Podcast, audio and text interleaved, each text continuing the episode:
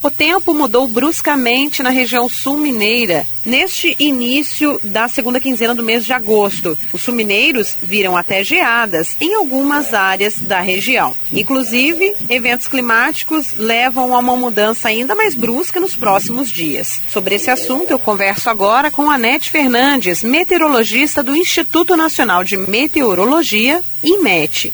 Anete, olá. Olá. Por que o tempo mudou tanto, apesar de nós estarmos vivendo um inverno atípico, mais quente do que o comum? Primeiro, eu preciso é, classificar o nosso inverno. O, o que, que, é o inverno em Minas Gerais? Não só em Minas Gerais, mas na região centro-oeste e sudeste do país. É o auge da nossa estação seca, tá? Então, nessa época do ano, é, não chove realmente, é um período seco. E o que acontece nessa época do ano, às vezes tem o bloqueio atmosférico, nós chamamos de bloqueio atmosférico. O que, que é isso? Você tem uma área de alta pressão que atua atua em toda essa região central do país, região centro-oeste e sudeste, e isso mantém o céu claro, o tempo aberto. Então, é a primeira semana de agosto nós tivemos geada, formação de geada por oito dias consecutivos na região serrana do sul do estado. Depois falhou um dia e no outro dia nós tivemos novamente. Por que isso? O tempo aberto à noite ele favorece a perda radiativa, tá? Então a, temperatura cai bruscamente ao longo da noite e está muito seco e sem vento favorece a formação de geada. O que, que aconteceu agora na segunda quinzena? Veio um sistema frontal, uma frente fria, conseguiu empurrar esse bloqueio para norte, ou seja, essa área de alta pressão ela foi deslocada um pouco para norte aqui em relação à região sudeste, porque no centro-oeste ela continua atuando. Esse sistema ele está parado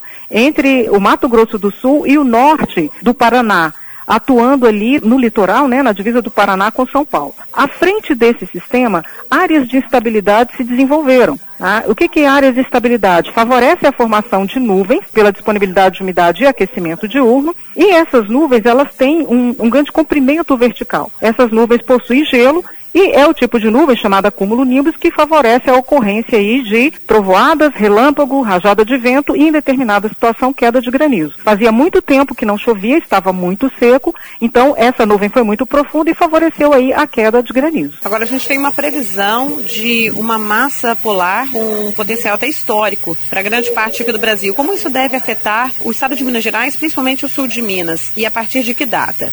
Na realidade, o sistema que está atuando no norte do Paraná, ele recua, ele intensifica, trazendo um tempo severo para, principalmente, Mato Grosso do Sul, Paraná, eh, São Paulo.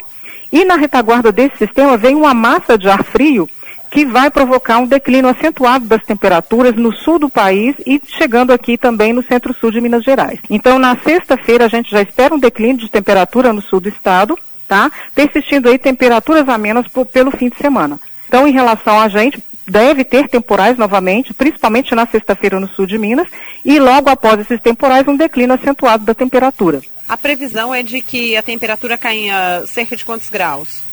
Olha, a temperatura está bem elevada porque tem umidade, então a temperatura no sul de Minas está na casa dos 10 graus. A gente pode ter uma queda aí de uns 6 graus de um dia para o outro, continu outro, continuando o declínio no final, gradual durante o final de semana. Então a gente pode ter uma temperatura de 10 caindo aí para 6 ou 4 graus na sexta-feira e depois persistindo o declínio no final de semana. Inicialmente sem geada porque vai ter bastante umidade. Posteriormente a gente vai acompanhar e à medida que for secando, sim, pode ter geada. Anete, o restante do mês de agosto promete continuar ainda com a onda de frio? Olha, esses, esses episódios, eles são recorrentes, né? Qual que é a característica do nosso inverno? Episódios quentes acompanhados de episódios frios. Então, após a, a passagem desse, dessa massa de ar frio, a tendência é de elevação das temperaturas.